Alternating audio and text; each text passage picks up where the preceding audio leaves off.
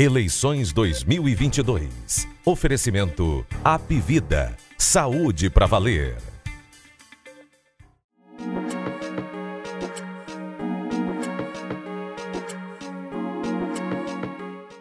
Fala pessoal, essa é a terceira entrevista com os candidatos a governador do Ceará no jogo político.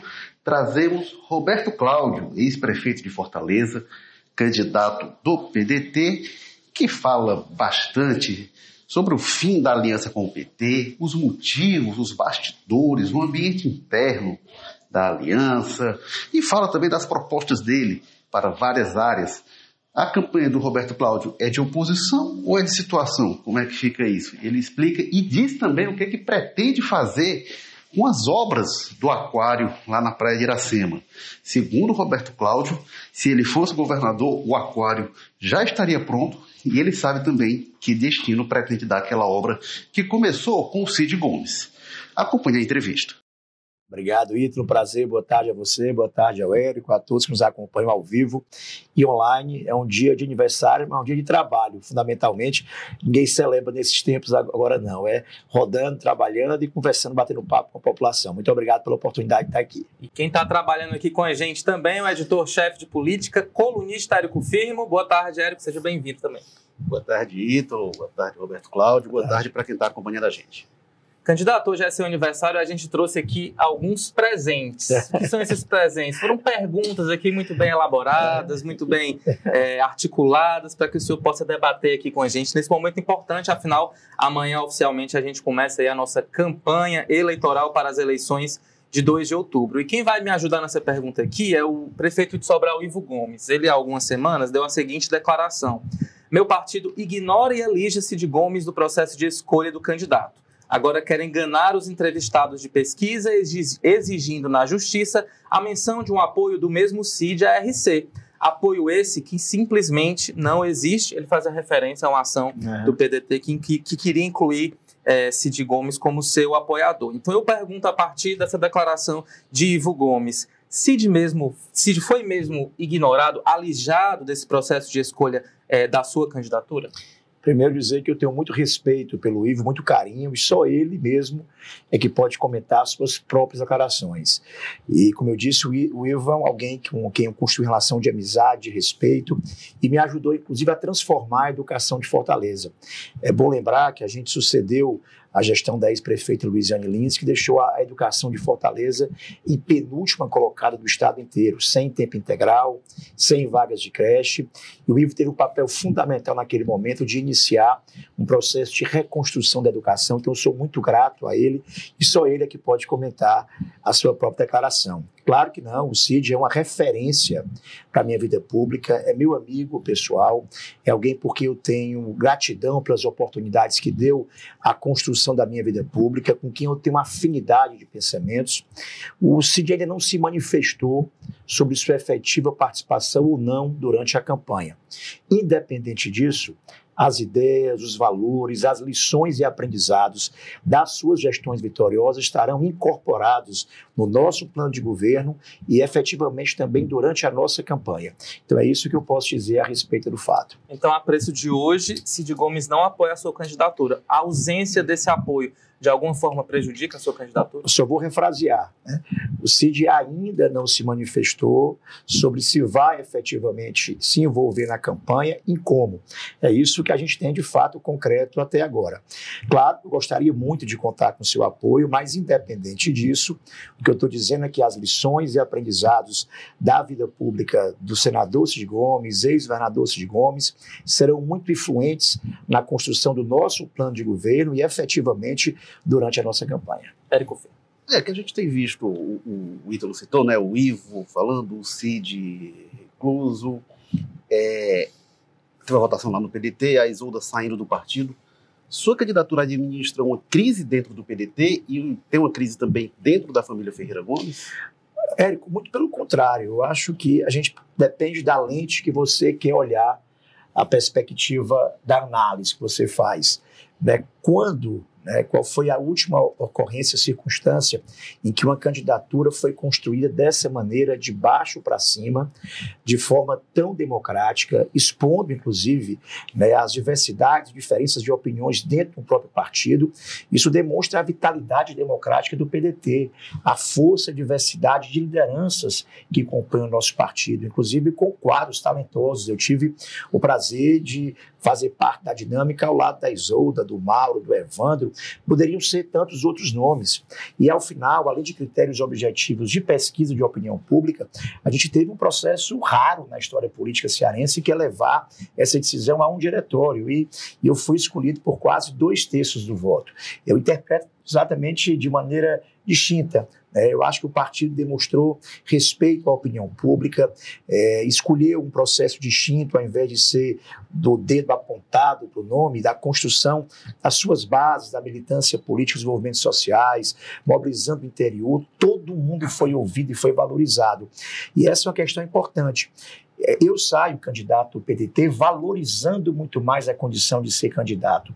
Essa coisa é muito significativa. Você tem que ter, ter noção e consciência e responsabilidade à frente das missões que assume. E eu assumo a condição de candidato ao governo pelo PDT com muito mais valor, com muito mais sabor, pelo processo de construção de luta, de opinião, democrático e rico que foi. Acho que o PDT sai muito maior do que entra nessa dinâmica e o mais importante, a gente sai disso com uma aliança de 11 partidos. Também foi um processo que foi acompanhado, respeitado e apoiado pela grande maioria dos partidos que compunham a nossa aliança original. Candidato, é, o ex-governador Camilo Santana, alguns outros petistas, nomes também do PDT, colocavam a candidatura à reeleição de Isolda Sela como algo natural. Ele sempre reforçava isso. É um direito natural da governadora, depois que a, da decisão do PDT, a própria governadora foi às redes sociais dizer que o direito dela à reeleição foi tirado pelo próprio partido. O senhor enxerga ou enxergava essa possível candidatura à reeleição como direito natural de Isolda Sela ou não existe isso de direito natural no atual contexto? Poderia ser um argumento se ele tivesse sido apresentado quando se iniciou o processo de discussão das pré-candidaturas em, em outubro do ano passado. Então, se havia efetivamente esse critério, e se isso era alguma coisa importante, ou, ou, ou pelo menos né, algo definitivo na, na escolha do candidato ao governo pelo PDT, não deveria haver dinâmica, nem para mobilizar pré-candidatos, nem muito menos para ouvir a opinião interna do PDT e dos aliados. Você esse, retiraria a sua pré-candidatura esse argumento, situação? Esse argumento só surgiu é bom lembrar, em junho e julho. Esse argumento só surgiu quando a nossa própria candidatura passou a ganhar força na pesquisa de opinião, quando a nossa própria candidatura passou a ganhar a maioria do entendimento dentro do próprio PT. Até então, esse argumento nunca foi citado. Então, é importante a gente entender que a gente não escolhe um candidato dentro do partido porque a gente quer. Né? Isso é algo errado, isso é um ato de, de pouca humildade, de pouco respeito à opinião pública. A gente, as candidaturas se constroem, deveriam se construir, e a nossa se construiu assim, a partir de um movimento partidário, de baixo para cima, e principalmente ouvindo a população e entendendo quem se constitui como uma candidatura potencialmente mais forte para a época, o enfrentamento com o adversário, que era o candidato União Brasil, Capitão Wagner. Então, esse foi o processo é, maduro que o PDT, o caminho maduro que o PDT escolheu. Esse argumento da nat direito natural à reeleição não fez parte de nenhuma discussão interna do PDT até o ponto em que a nossa candidatura passou a se constituir aos olhos do partido, aos olhos da aliança e aos olhos da população como a candidatura mais forte do nosso lado. É, eu queria levantar, Roberto, com você a questão de segurança, né? segurança pública, um dos temas cruciais para o Ceará atualmente. E tem uma temática particularmente que permeou as últimas eleições, que foi a questão dos motins e a questão das paralisações de policiais. A gente teve nas últimas décadas três grandes paralisações, uma no governo Tasso, uma no governo Cid e uma no governo Camilo, com diferentes posturas. Vou pegar principalmente Cid do Camilo. É, na do Cid, o senhor era presidente da Assembleia, o senhor acompanhou muito de perto é, é, 2011 para 2012, e, a, e, mais recentemente com o, o Camilo, o, o senhor estava na prefeitura. Né? Obviamente que você vai trabalhar para que não aconteça, mas se o senhor, como governador, se depara com a paralisação de policiais, a postura vai ser mais próxima da do CID, que negociou, depois teve a anistia, ou mais próximo do Camilo, que foi mais duro? É, só para só registrar, né, lembrar que é o último motim, absurdo motim, que causou preocupação, angústia, medo, aumentou inclusive as taxas de violência, porque ele mexeu com a própria disciplina e hierarquia da Polícia Militar e mexeu com a própria capacidade da polícia responder né, aos crimes, então, é um fato absurdo. Né, é bom sempre refrisar e, e sempre é, enfatizar isso, porque não é do Estado democrático de direito utilizar né, forças que têm a atribuição do Estado para andarem armadas e protegerem a segurança, organizarem motins que geram ansiedade, medo e pavor na população. Para deixar isso bastante, bastante claro. Também é bom relatar que o segundo motim se encerra muito mais pela, pelo drástico e dramático evento do tiro que o senador Cid recebe. Né? Aquilo ali foi, na verdade, o, o golpe final do, do motim.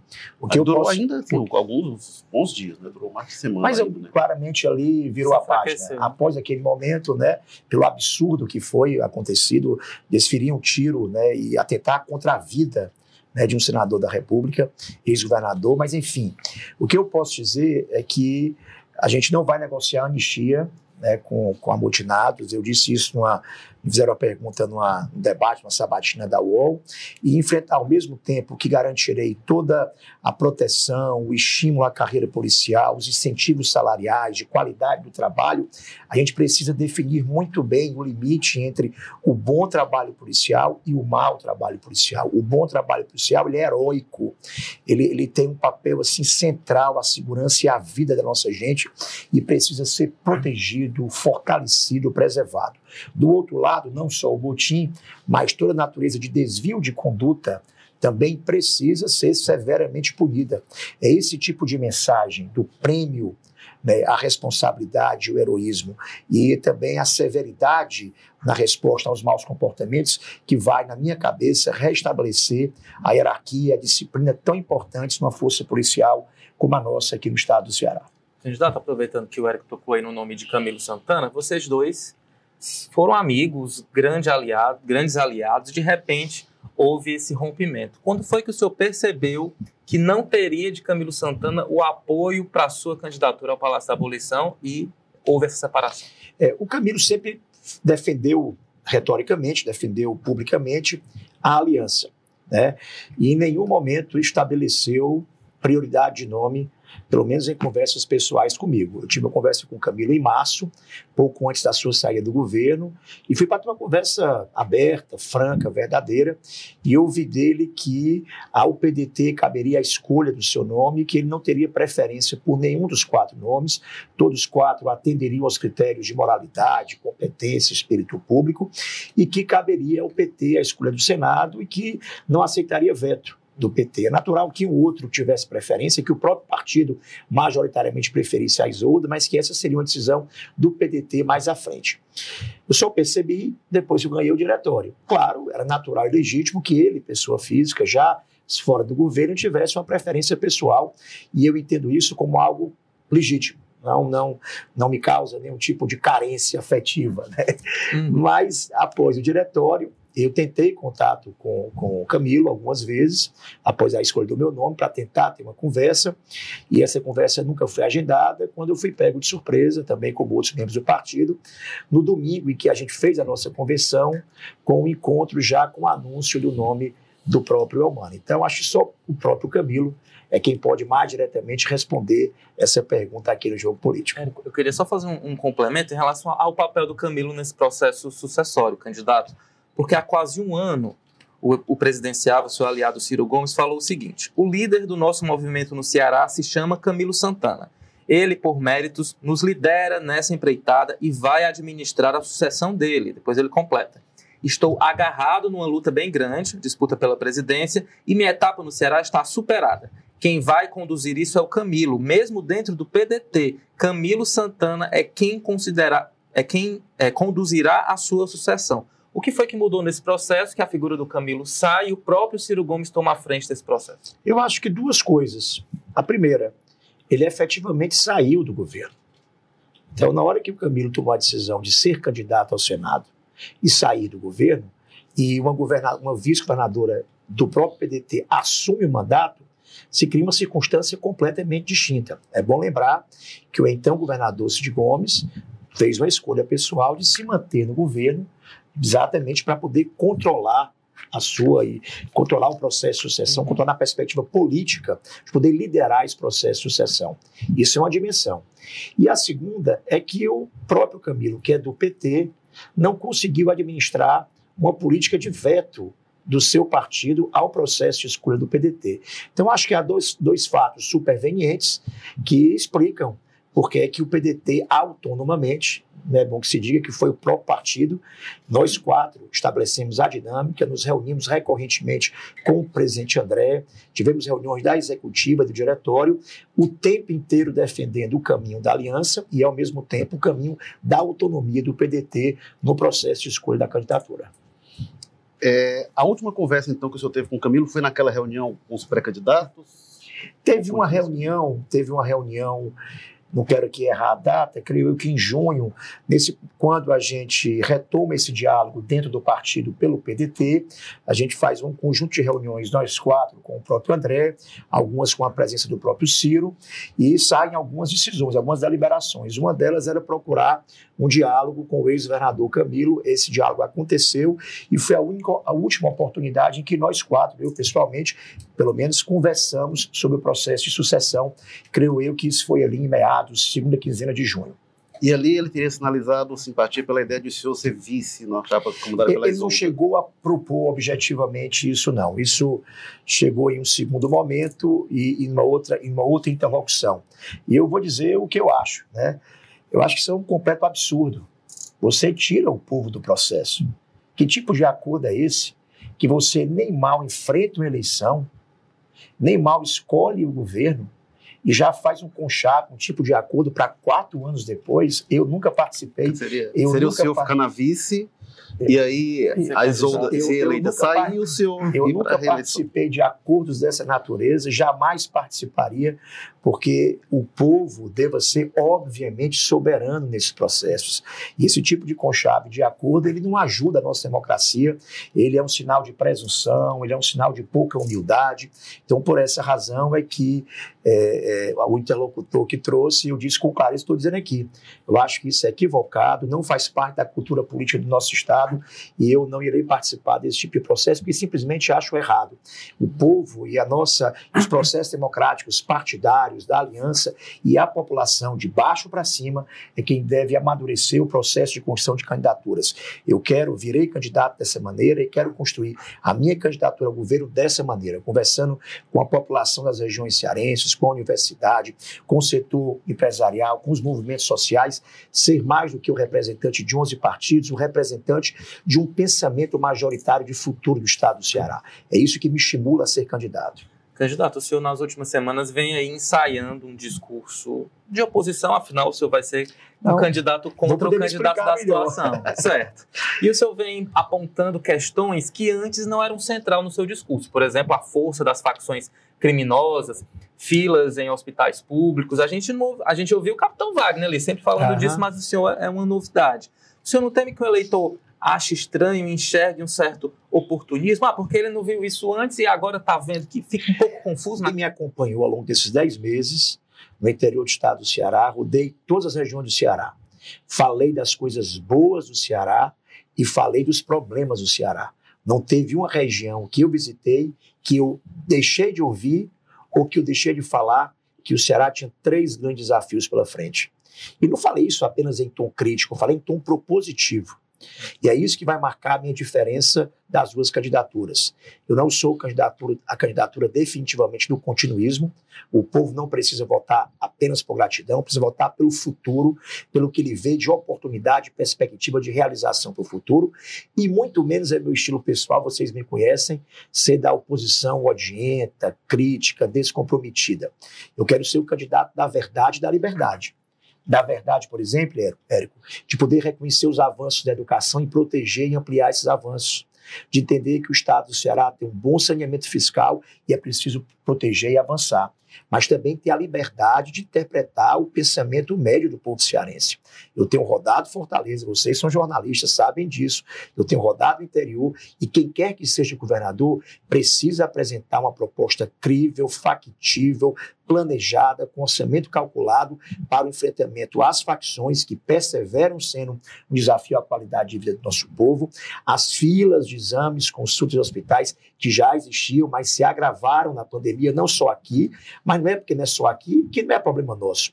E um terceiro, uma ousada política de retomada da economia, de crescimento da economia. São, eu estava analisando dados essa, essa última semana, são 805 mil irmãos e irmãs cearenses desocupados ou desalentados, quase a metade desalentado.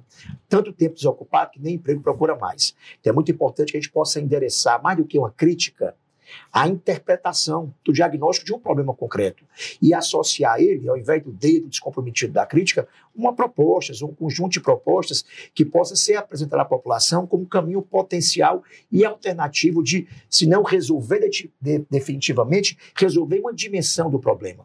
E é isso que eu vou fazer. A minha campanha será propositiva, verdadeira, com o passado e com o presente, livre quanto às ideias, mobilizadora de um pensamento das pessoas de bem, que estão à esquerda, às vezes ao centro, um pouco à direita, que querem ver o Ceará com prosperidade, com oportunidade, resolvendo os seus conflitos. E o que eu tenho para apresentar, diferente dos adversários, é a minha experiência.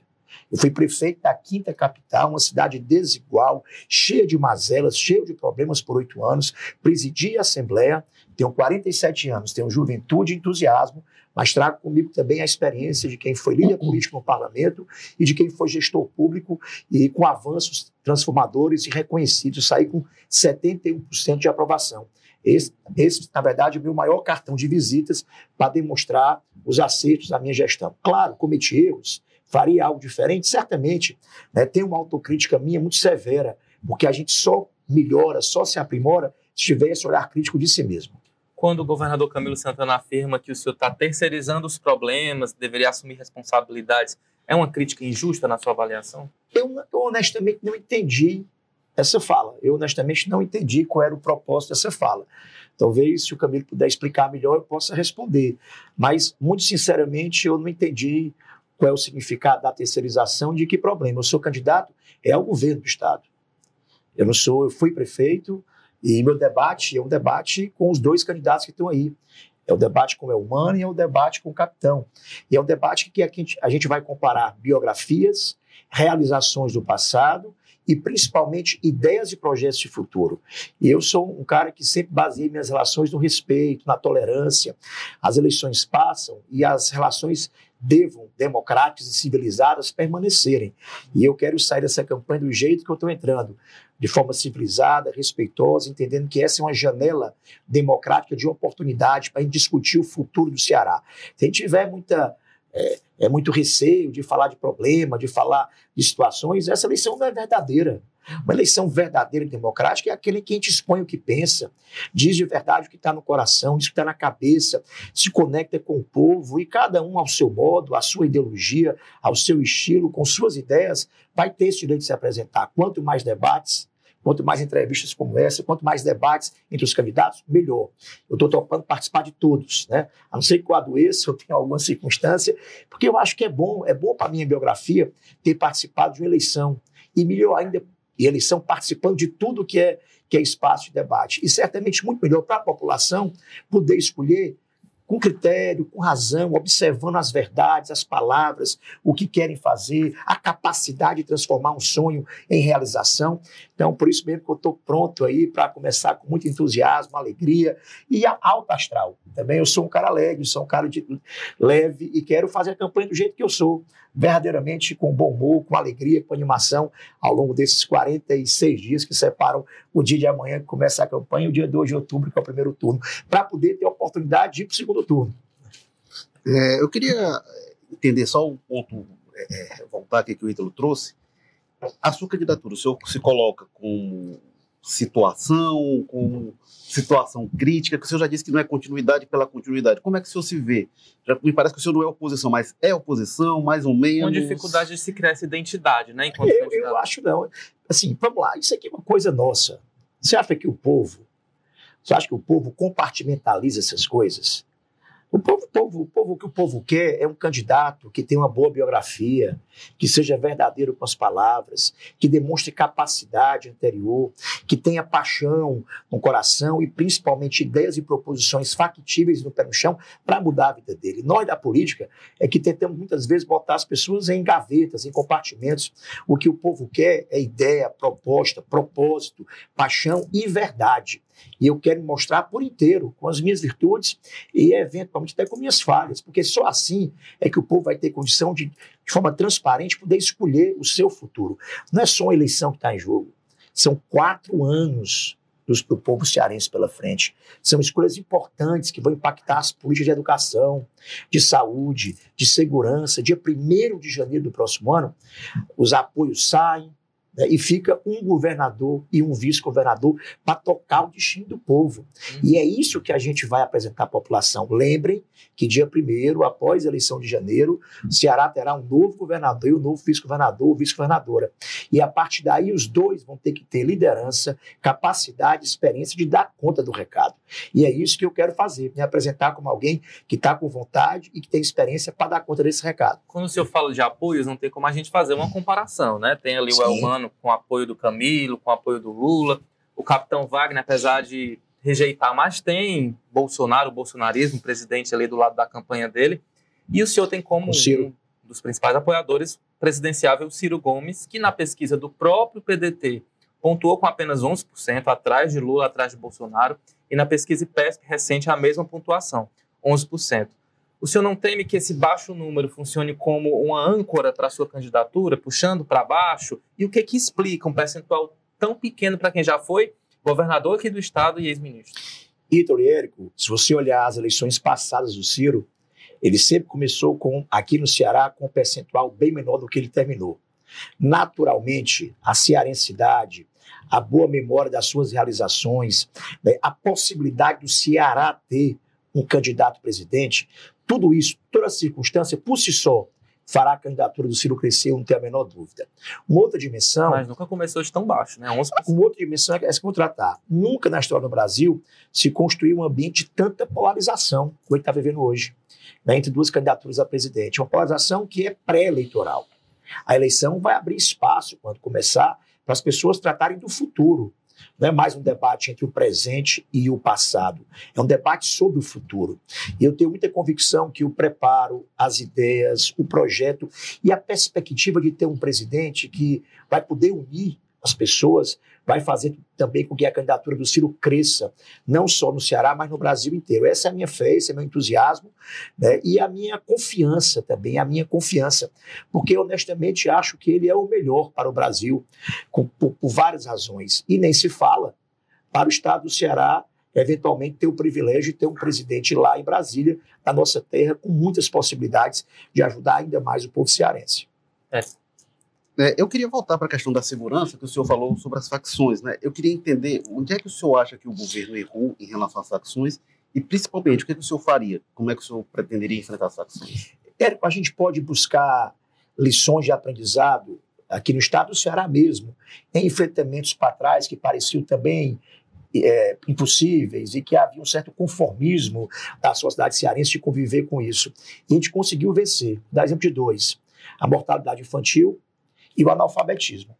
A gente não só venceu, como saúde da família e os agentes comunitários criados aqui viraram política nacional. A gente não só venceu o analfabetismo, como o programa de alfabetização na idade certa virou um programa nacional. O que é que teve de comum a esses dois? Ao invés de tratar a saúde com múltiplas, múltiplas prioridades e a educação com múltiplas prioridades, se atacou uma meta, um objetivo. Vamos começar por aí. Vamos vencer esse assunto ao invés de atacar para todo lado direcionar foco, prioridade, gestão, recurso, energia para isso. E é isso que eu quero fazer em relação à segurança. Entender que o esqueleto de onde se origina, direto e indiretamente, toda a natureza de crime no estado do Ceará, é uma presença cada vez mais forte territorialmente das facções. Isso não é só no Ceará. Isso é bom, é, é bom, é, é verdade, e é, é, e é bom que se diga isso. Entretanto, também está aqui.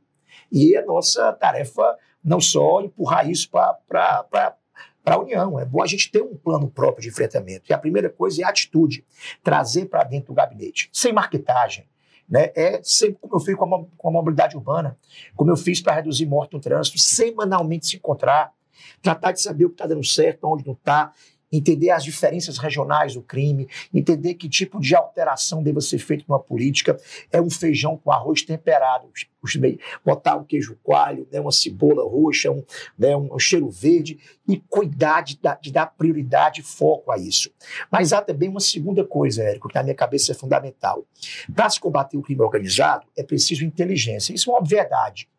E não é inteligência de câmera, de leitura facial, de softwares, de algoritmos, de inteligência artificial, tudo isso está disponível, tem para a gente comprar, tem para a gente trazer para cá e vamos fazer isso, trazer o que há de melhor. Mas a primeira coisa é capilarizar e fortalecer a estrutura da Polícia Judiciária.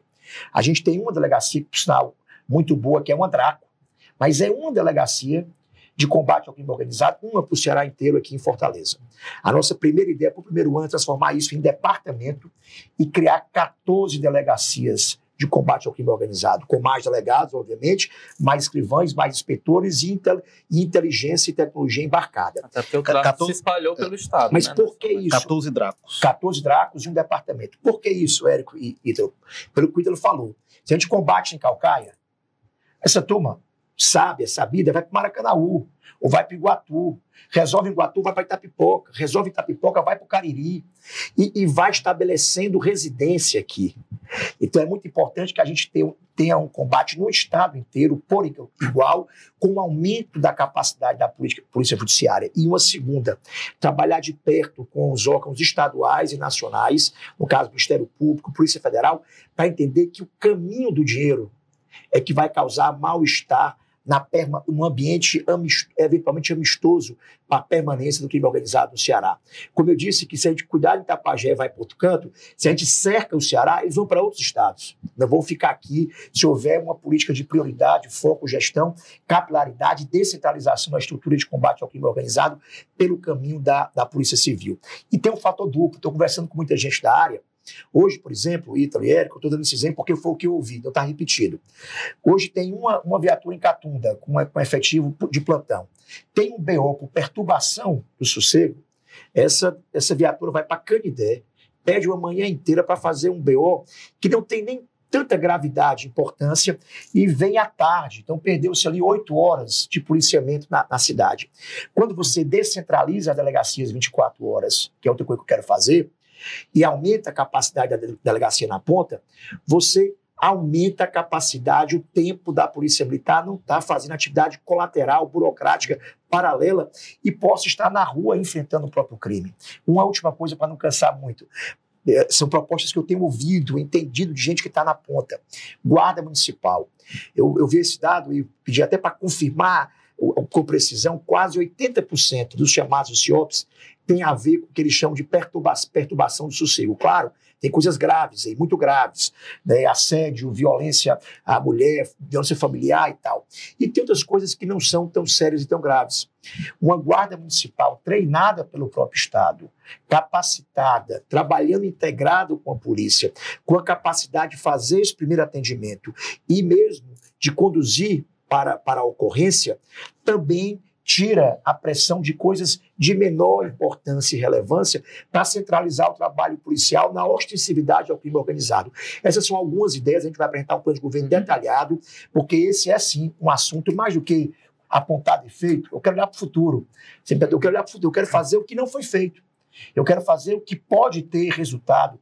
E a primeira coisa é, ao invés de atacar tudo, focar no combate ao crime organizado nas facções e, nesse foco, através dele, descentralizar e dar muita prioridade ao, ao fortalecimento da polícia judiciária, que é a nossa polícia civil.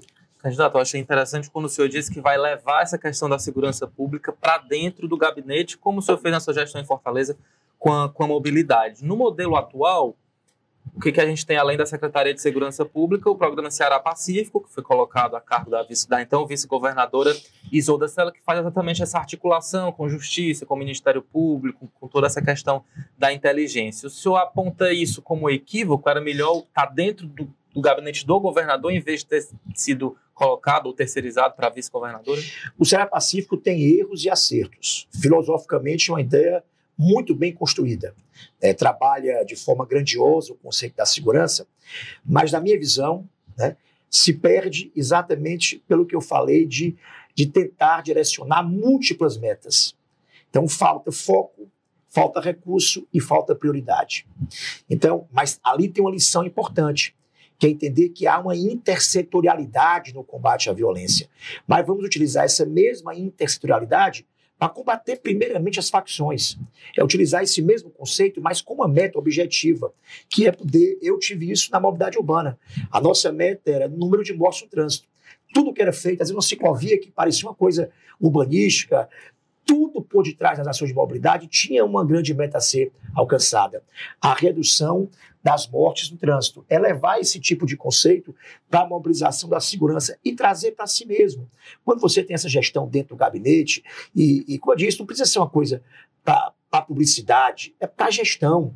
É foco, é atenção, é, é o governo inteiro perceber que tudo que é feito por outras secretarias tem que ter algum tipo de efeito, impacto nessa ação objetiva. É isso que eu quero fazer se tiver a oportunidade a honra dada pelo povo né, e abençoado por Deus de ser, de ser governador do Ceará. Ainda nesse âmbito da segurança, a sua gestão construiu em algumas áreas sensíveis aqui da capital torres de segurança articuladas com a polícia, a guarda municipal lá dentro. O senhor pretende levar essa experiência para o restante do, do Ceará? Inclusive, aproveito para incluir uma crítica que o Almano fez que é uma política insuficiente de segurança em relação às torres. Olha, o próprio Ministério Nacional da Defesa teve aqui visitando, porque foi o único município do Brasil que estabeleceu concretamente uma política de segurança própria do município. Não era uma coisa colateral, era o município. Eu aumentei em três vezes o efetivo de guardas municipais na rua, fiz uma capacitação dos guardas com a Polícia Federal. Eventualmente, alguns foram até armados por segurança pessoal quando estavam em áreas de maior risco e vulnerabilidade à, à sua própria segurança. A gente estabeleceu câmeras de vigilância e criamos uma filosofia de presença territorial da Guarda Municipal, coisa que nunca foi feita, muito menos pelas gestões que o Elmano representou, que foram as gestões da Louisiana, que na verdade não só desestruturou é, a, e reduziu o efetivo da Guarda, desestruturou e que não tinha nenhum tipo de, de política para a Guarda Municipal que não fosse tomar conta de patrimônio público. A gente deu um salto nesse sentido e sim, eu quero levar a filosofia dessa política, não precisa ser exatamente a torre para todo lugar, mas qual é a filosofia? Treinar e qualificar a guarda para esse tipo de, de ação preventiva, ostensiva preventiva na ponta, e trabalhar a guarda em parceria com a Polícia Militar. Como eu disse, boa parte dessa perturbação do sossego que representa grande parte das chamadas do CIOPS, vão poder ser absorvidas pela Guarda Municipal e dar mais tempo e capacidade para a polícia fazer uma ostensividade mais objetiva e mais direcionada ao crime organizado. Outra coisa na área de segurança que eu já estou falando, já estou propondo, mesmo com o risco de alguém imitar depois, mas estou me antecipando, não tem problema, ideia boa ideia boa. Né? Eu ouvi muito das mulheres a necessidade da gente interiorizar a nossa capacidade de enfrentamento às medidas de violência física, verbal, de agressões contra as mulheres. A gente tem 10 delegacias da mulher hoje no Ceará, são insuficientes. A gente quer abrir mais 20. Estou aqui falando de investimentos grandes que eu farei em quatro anos para a Polícia Civil. Interiorizar, vou repetir para o povo lembrar, interiorizar as delegacias 24 horas, criar um departamento de combate ao crime organizado e 14 dracos, cada uma para tomar conta de uma região, e aumentar em 20 delegacias da mulher. Além disso, vamos criar um aplicativo no celular simples para caso qualquer homem venha descumprir uma medida protetiva, a mulher possa, com sigilo, proteção e segurança, acionar um botão de pânico do seu aplicativo e esse chamado ter prioridade de atendimento do CIOPS, porque essa é uma dimensão também da violência que não está diretamente relacionada à questão das facções, mas que precisa também ser compreendida como prioritária em virtude dos feminicídios que vocês parabenizar aqui o Simo Povo, que vem recorrentemente tratando do assunto e liderando, inclusive, a comunicação disso, pela importância que isso precisa ter em termos de resposta, não só do Estado, mas da sociedade civil organizada cearense. É, eu, eu, não sei se foi isso que eu, eu também não, não ficou claro para mim quando o Camilo falou lá de responsabilidade, mas eu não sei se tinha a ver com o papel do município em algumas questões de territórios. E aí minha pergunta, eu acho que a questão mais dramática que a gente vê das facções, de muitos dramas, é a questão de pessoas expulsas de moradias. Sim. É, a prefeitura não podia ter feito mais em relação a isso, a enfim, você acha que não podia ter avançado mais para evitar esse drama? E isso depende da violência, né, né Érico? A, a habitação só é uma circunstância, só é uma consequência da presença territorial da facção. É, onde é que está a origem do problema? É no Minha Casa Minha Vida? Claro que não, porque é uma política habitacional vitoriosa. É no comando e numa força que a facção ainda tem aqui no estado do Ceará, que acaba impondo, inclusive, o abuso absurdo das pessoas serem expulsas de casa. Todo esforço que o governo e a Polícia Militar, a Polícia Civil, eh, tentaram realizar e que precisavam de alguma ação do município, seja de limpeza urbana, de pavimentação, de iluminação, de trabalho social, o município emprestou o apoio necessário. Mas nesse caso, como em todos os outros, a gente volta para a origem do problema, que é a força, o conforto da presença das facções e suas lideranças aqui no estado do Ceará. Candidatos, nesse nosso, nesse nosso papo aí, 40 minutos, o senhor já citou o nome da ex-prefeita Luiziane Lins duas vezes. No começo, quando falou de educação, agora quando falou da guarda municipal, associando ela ao candidato Elmano Freitas. Vai ser essa a estratégia? Associar os dois? Foi ocasional, tratando de algumas circunstâncias. Eu, você me perguntou aqui, você quer ser o candidato do continuidade? Eu disse, olha, o povo não está ligando para isso. Deixa eu dar um exemplo para você. Eu, eu, eu ganhei a eleição do Elmano, à época, a Luiziane prefeita. E eu não fui atrás de desconstruir nenhuma política dela. Eu, eu era o candidato, eu fui eleito pela oposição. Se estivesse movido pelo fígado, pela hostilidade e tal, né, ia cometer erros que outros cometem, de mudar nome de coisa, de botar para baixo o que era bom, muito pelo contrário. O que tinha de coisa em andamento, obra inacabada, eu terminei.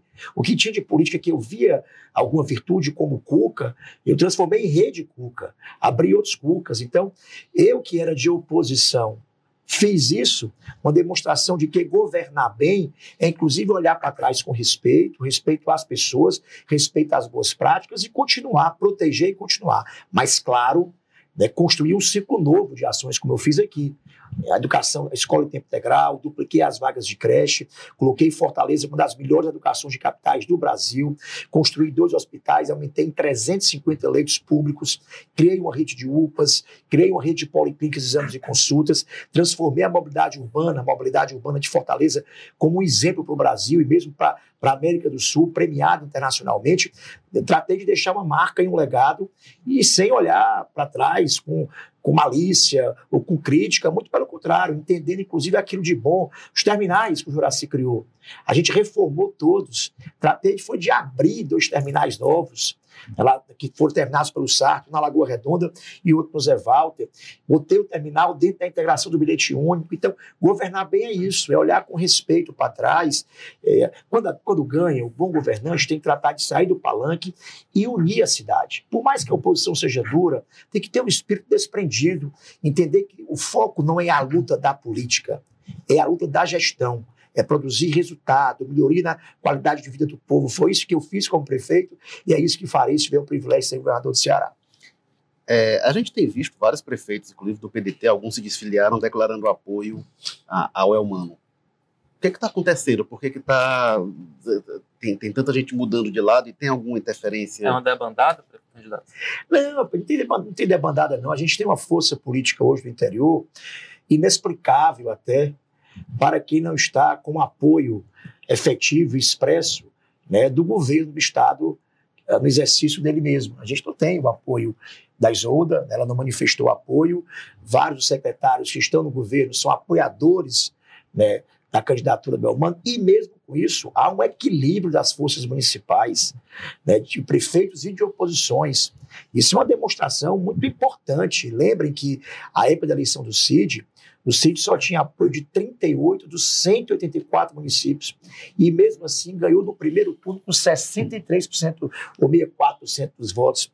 Agora temos um cenário diferente. Se você pegar as chapas, as três chapas, e é bom que se diga que será uma eleição muito competitiva, é, a gente precisa ter essa humildade e chamar e convocar a população para entender que o debate vai ser muito importante, porque há mais ou menos um equilíbrio potencial, pelo menos de início da campanha. Mas você pegar, por exemplo, uma circunstância importantíssima, que é número e força de candidaturas de deputado estadual e federal, né, a nossa coligação tem 11 tem a maior bancada estadual, tem a maior bancada de federal, é, tem o potencial de ter uma das, se não a segunda, uma chapa para disputar a segunda colocação nas bancadas federais, que é a do PSD. Então, a maior parte dos candidatos que vão à rua pedir, pedir votos para a população, para deputado, estão no nosso palanque. Isso resolve a eleição de véspera? Claro que não. Isso é uma circunstância, uma variável, como é ter o apoio de prefeito, como é ter o apoio de, de oposição, todas elas muito importantes. Mas, normalmente, o que define uma eleição historicamente é a qualidade e a verdade do candidato, a qualidade e a verdade das propostas e a capacidade de se comunicar com o coração do povo do Ceará. E é isso que eu priorizarei a partir de amanhã. Mas tem havido algum nível de assédio a prefeitos além do que seria normal? Tem muito boato, sabe, Érico? Muito boato, muito boato aí por aí. Mas, repito, eu quero levar essa campanha no melhor astral, na melhor leveza. Cabe a vocês da imprensa, imprensa investigarem e confirmarem se os boatos são, são, são verdadeiros. Lamento, sabe? Lamento muito se se, se confirmarem, porque é um retrocesso na cultura política muito virtuosa, que, a despeito de partidos, foi iniciada aqui com Tasso, continuou com Ciro, mesmo com. Teve ali um retrocessozinho com Lúcio, que andou fazendo uma coisinha de pressão, assédio a prefeito na época dele.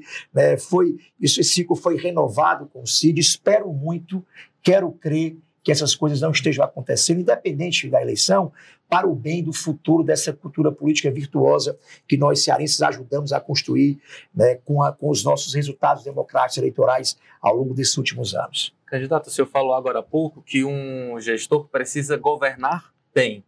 E eu sempre cito como exemplo do que seria governar mal o Aquário Ceará, uma obra gigantesca, mal planejada, que já consumiu aí mais de 200 milhões de reais de recursos públicos e que está parada há anos sem perspectiva de continuidade. Perguntei aos outros dois candidatos, pergunto para o senhor, o que fazer com aquele trambolhão na Praia de Iracema? Deixa eu falar uma coisa para você, e vou falar isso, sei que vocês podem, podem é, crer que isso é uma crítica porque eu estou como candidato, mas disse isso pessoalmente a muita gente antes disso.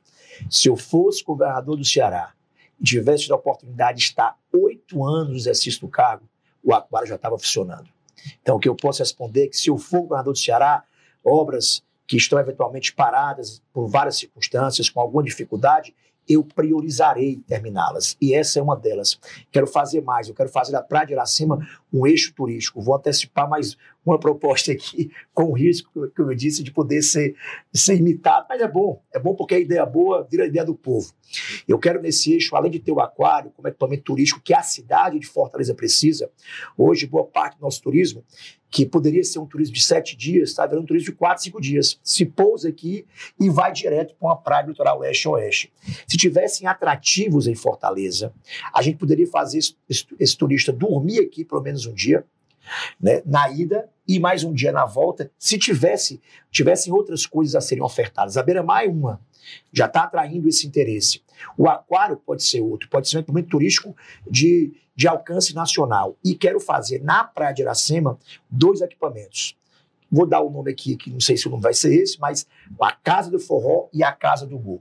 São duas expressões da cultura cearense e aí a ideia é botar lá dentro um museu, um equipamento que tenha a história das personalidades vinculadas a essas duas dimensões da cearensidade, que tenha palco, que tenha um, ambiente de entretenimento que seja público, mas possa ser explorado pelo público e pelo privado, como eu quero fazer com o aquário. Eu, o pirata, é mais ou menos.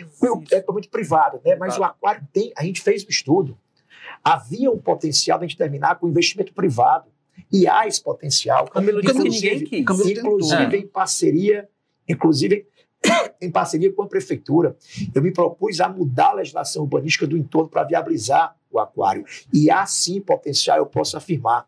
Então, além de ter um quais, seria, quais seriam as mudanças no entorno para viabilizar o aquário? A gente, a gente precisa, primeiro, estacionamento, não tem estacionamento, modificar o direito construtivo no entorno, estimular... Plano diretor, mexendo no plano, plano diretor. diretor, estimular ocupação do solo, na verdade, estimular a hotelaria, estacionamento, outros usos da terra que deem retorno comercial, que possam viabilizar o aquário. Sem e mexer a... no posto da draga. Claro, o posto da draga, pelo contrário.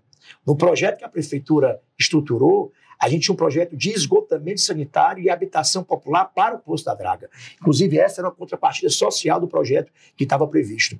E, além disso, nessas duas casas, fazer um corredor ao longo da Tabajaras, da Praia de Iracema, de permanência do turista por aqui, como se tem em outros, em outros locais do mundo. E se tiver o privilégio de ser governador do Ceará, tenha certeza que eu darei prioridade a esses assuntos. Agora, é, pode ter dinheiro público, inclusive, para viabilizar o aquário? O estudo que a gente fez, e quero me ater a ele lá atrás, é um estudo que dava viabilidade para ter. O maior prejuízo foi ter ficado oito anos como ficou. Então, a maior iniciativa e a mais importante é a gente colocar isso como uma prioridade do governo. O mercado o mercado do Brasil já começou a dar respostas, o mercado do mundo voltou a crescer no pós-pandemia. Há investidores imobiliários do mundo inteiro já procurando o Ceará e Fortaleza e outros estados e cidades. É poder empacotar um projeto bom, buscar um parceiro privado, ter a parceria da prefeitura, que já sinalizou que tem interesse nessa parceria, e viabilizar um equipamento que sirva ao turismo, à economia, ao emprego e à renda, mobilizando dinheiro privado que existe e está disponível. Falando em apoios em prefeitura, um dos seus principais apoiadores, claro, é o prefeito José Sarto, que o senhor ajudou a eleger e que, segundo últimas pesquisas, não vem muito bem avaliado e a cidade realmente está percebendo isso quando compara com a sua gestão. A cidade mais escura, mais suja. Como é que o senhor avalia a atual gestão, José Sarto? Ítalo, a essa época da minha gestão, eu tinha uma avaliação menor de aprovação do que o Sarto tem. Isso é conjunto de várias coisas. Você vem de um ciclo de oito anos, né? E muda, a, você muda a relação com é um novo prefeito. Então isso decanta um tempo. O tempo do começo da gestão é outro. Bom, o início da gestão é um tempo de planejamento, de organização, não é de entrega. Eu terminei meus últimos dois, três anos entregando. Quando você começa uma gestão municipal, uma cidade grande como Fortaleza, é um tempo de olhar para dentro, de organizar a casa, selecionar a equipe, estruturar projetos, captar recursos. Mesmo assim, é bom que se diga que todas as obras, todas, isso é uma coisa importantíssima, todas as obras que eu deixei enquanto prefeito tiveram continuidade. Várias foram inauguradas, de escolas, creches, areninhas, você vê ali a cidade da criança, enfim, muitas obras estratégicas, o Parque Raquel de Queiroz, a, a Beira-Mar, foram entregues em um ano e meio. Além disso, projetos novos que foram prometidos já foram iniciados, como Juventude Digital, Mulheres Guerreiras. Não tenho dúvida, posso garantir isso, que o prefeito Sartre chegará ao final da sua gestão com gestão vitoriosa e bem avaliada. É, tem uma questão que sempre que a gente fala de, de gestão pública, tem, muitos comentários em relação à questão dos precatórios. Os professores do Sarto até apresentou uma proposta agora para pagamento parcial do precatório, se não estou enganado. E eu já ouvi muita gente dizendo assim: ah, o, o Estado está pagando, a Isolda vai pagar, e o Roberto Cláudio gastou o dinheiro dos precatórios dos professores. O que foi que aconteceu realmente? Isso, isso simplesmente não é verdade. Né? A, a, decisão do uso, do percentual de uso do precatório para investimento em salário e estímulo ao professor, ela é uma decisão do Tribunal de Contas da União que é secundária, é posterior ao ganho do precatório do município. Então, simplesmente não é real que havia uma decisão judicial ou o TCU já tinha um entendimento, isso simplesmente é falacioso. O entendimento do gasto mínimo com o professor do precatório, ele só aconteceu depois que o município tinha recebido o precatório, é bom que se diga. E o que é o precatório? É também bom que a população saiba. É um ressarcimento. O município, lá atrás, acabou gastando além da sua responsabilidade e a União está ressarcindo o município. O que vale, o que eu vou, a história que eu vou contar é essa. Fortaleza, com esse recurso precatório, inclusive, duplicou as vagas de creche em tempo integral, dando direito às crianças fazerem cinco refeições ao dia e terem agora, inclusive, o direito a ter, em vez de um assistente de educação infantil, que era um terceirizado, empregado por cabo eleitoral, de ter um assistente de educação infantil de carreira, concursado, a gente também fez o maior concurso público da história da educação de Fortaleza. A gente conseguiu sair de zero escolas em tempo integral para garantir mais de 50% das matrículas em tempo integral. E o melhor, o professor de Fortaleza saiu, no final da minha gestão, como sendo a carreira pública de professor mais bem remunerada do estado do Ceará. Então, o dinheiro do precatório, e muito mais do que o dinheiro do precatório, foi investido na educação, porque essa é uma crença. Se há uma dimensão da cidade que evoluiu em todos os indicadores de matrícula, de evasão escolar, de aprendizagem, de cobertura de tempo integral. Fortaleza é hoje, olha, olha esse dado, me dá muito orgulho. A cidade, as, das capitais do Brasil, a cidade que tem a maior cobertura de tempo integral do país inteiro. Isso é mais hora de aprendizagem e mais proteção social da nossa meninada. Então, não só o dinheiro do precatório, mas muito mais do que o precatório, foi investido porque nós acreditamos que a educação deva ser e vai ser, se for governador, o eixo de um novo projeto de desenvolvimento que coloca o capital humano, humano como, como o centro do novo projeto de progresso e de combate à desigualdade. Só a educação de curto, médio e longo prazo, chegando na ponta, modificando perspectiva de futuro da nossa juventude, é que vai efetivamente enfrentar uma desigualdade que persevera no Brasil e aqui no Ceará. Já está ainda falando sobre educação, dei uma lida no seu plano de governo que foi entregar à Justiça Eleitoral, na verdade é um esboço, né? É São um as esboço. diretrizes, Diretrizes. diretrizes do, do plano que o senhor ainda vai elaborar. É, me chama a atenção quando o senhor fala de educação, reconhece avanços enormes, PAI, que as escolas de tempo integral. A partir desses avanços enormes, onde é que o senhor pretende avançar ainda mais? O que fazer? Ensino médio a gente sabe que ainda é uma dificuldade, mas o que fazer para melhorar, para modernizar essa nossa rede escolar aqui do Estado? Só para fazer registros históricos importantes. O Tássio e o Ciro tiveram papéis importantíssimos na formalização da carreira de professor, no treinamento de professores leigos e um ciclo novo de prioridade de alfabetização começa com o PDT no estado do Ceará.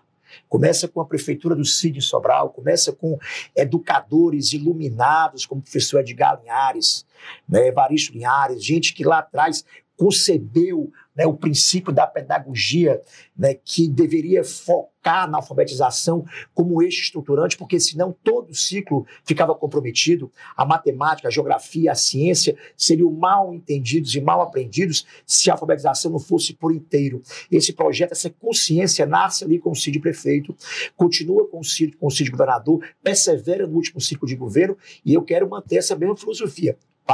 Primeiro, é, esse é, é o primeiro compromisso. O segundo é dar outro passo. Que outro passo é esse? Ensino de matemática e de lógica. A gente, a despeito de ter ah, crescido muito nos indicadores de aprendizagem de português, não temos o mesmo crescimento na matemática. Queremos incluir a lógica como uma dimensão importante do aprendizado e novas linguagens. Não há hoje espaço no mercado de trabalho daqui a 20, 30 anos se o jovem não dominar algumas linguagens. Robótica, programação, design, marketing digital. Essas dimensões não são dimensões de capacitação para o trabalho, são linguagens da vida. O médico, o arquiteto, o jornalista, o professor, a enfermeira, que daqui a 20, 30 anos vão entender que essa é uma linguagem tão importante para a vida quanto é o inglês, quanto é o português, a matemática, certamente vai ter dificuldade de se posicionar no mercado de trabalho. Queremos agregar essas dimensões ao processo de aprendizagem no ensino fundamental, apoiando municípios e no ensino médio, diretamente o Estado. Uma pergunta sobre saúde, mas que é também sobre política. Ao longo da pandemia, a imagem que a gente se acostumou a ver quando é anunciado as principais decisões era Camilo Santana, o senhor ao lado dele, e o doutor Cabeto com vocês dois. Cabeto, dado momento, sai da Secretaria da Saúde do Estado, ele era secretário do Camilo, e é, é, hoje é candidato a suplente de senador na chapa do senhor. O que, que aconteceu que o Cabeto não gostou no governo Camilo, que ele está hoje ao lado do senhor na aliança? Olha, eu posso antecipar algo programático, tá certo? Porque isso vai virar plano de governo. O Cabeto montou um plano de regionalização da saúde, que não saiu do papel, que é um plano muito bem construído, detalhado. Qual é a grande, qual é a grande pretensão desse plano? Hoje, se você está, mesmo no município grande do Ceará, com câncer, precisando de hemodiálise, precisando tratar um infarto ou examinar o coração, você precisa vir a Fortaleza. Quando você regionaliza, tanto você vai dar autonomia e autossuficiência a cada região, como vai fazer com que os irmãos de Fortaleza, da região metropolitana, tenham menos fila para enfrentar. Porque essa macro-região vai ter serviços para essa macro-região. Hum. E o que é que. E é fácil fazer isso? Certamente que é um longo desafio, estruturante desafio. Os hospitais regionais foram Mas o hospital regional vai ser o grande centro final dessa regionalização. Por isso que ele foi tão importante. Foi visionária né, a estratégia do CID lá atrás de poder regionalizar não só com, o, com os hospitais regionais, também com policlínicas, também exames de consultas e UPAs. Mas qual é a ideia? A gente pegar cinco macro-regiões de saúde que já existem e existe um hospital regional em cada uma, e estruturar uma integração da atenção primária à atenção de mais alta complexidade. E também fazer com que os hospitais de pequeno porte, polo regionais, não fiquem fazendo a mesma coisa cada um. A gente possa integrar as suas vocações, fazer com que a região seja tratada como município. E aí toda a integração de serviços ser complementar. E além de você ganhar eficiência nessa integração, é óbvio, é preciso agregar novos serviços para garantir essa autonomia. E que serviços são esses? Um centro de tratamento para o câncer em cada uma dessas dessas hospitais regionais, um centro de hemodiálise e um centro de diagnóstico e tratamento das doenças cardiovasculares. Com isso e com a integração, a gente consegue dar autossuficiência, autonomia, as, as pessoas vão ser atendidas mais perto de casa e essa grande rede de Fortaleza Metropolitana vai ficar mais desafogada também para a população daqui. Esse foi o plano do Cabeto que lhe frustrou porque não saiu do papel e ele está me ajudando agora a entender esse plano e certamente que a nossa equipe, nosso plano de governo vai detalhar isso para apresentar à população como é que nós vamos fazer. Candidato, estamos chegando aqui à reta final da nossa entrevista, do nosso programa de hoje, mas eu queria encerrar com mais uma, uma pergunta. A gente falou mais cedo que a governadora Isolda Sela se desfiliou do PDT. Qual o papel que, a, que o senhor espera dela é, enquanto governador, enquanto política? Tudo bem ela se envolver na campanha? É melhor ela não se envolver? O que, que o senhor está esperando de Isolda Sela nesse momento? Eu, eu, só lamento, lamento muito a Isolda, que é uma pessoa por quem eu tenho respeito, pela história, pelo presente. Lamento demais a decisão de não ter seguido né, o entendimento de nós quatro pré-candidatos, de independente de quem fosse o candidato, os demais apoiarem. Né, eu, eu manifestei isso várias vezes publicamente, manifestei para os quatro, manifestei no dia da votação do diretório, antes da votação. Então, lamento muito a, a decisão dela, mas só ela pode falar qual é o papel dela. Para a história, né, a história do Estado do Ceará, é muito importante que o nosso partido, o PDT, tenha sido o partido que deu a oportunidade para eleger a primeira vice-governadora mulher. E para a gente, o PDT também vai ficar na história ter sido o partido que teve a possibilidade de ter a primeira governadora efetivamente no cargo mulher. Candidato, queria muito agradecer a sua participação aqui com a gente, desejar boa sorte a partir de amanhã quando começar a campanha e até a próxima, porque com certeza muitas outras oportunidades irão surgir para a gente conversar. E pelo Érico e a todos que acompanharam, uma honra e um prazer. Parabéns aí pelo trabalho de vocês. Valeu. Érico Firme, valeu, até amanhã. Até amanhã. E não esquece de seguir o Jogo Político também nas redes sociais. Estamos no Twitter, arroba Jogo Político. Estamos no Instagram, arroba Jogo Político Povo. E também tem o nosso canal especial de eleições, a cobertura completa do que acontece, vai acontecer nessa campanha. É só acessar www.povo.com.br barra eleicões, sem tio, sem cedilha, tracinho 2022. Um forte abraço, tchau, tchau. Eleições 2022. Oferecimento Apivida. Saúde para valer.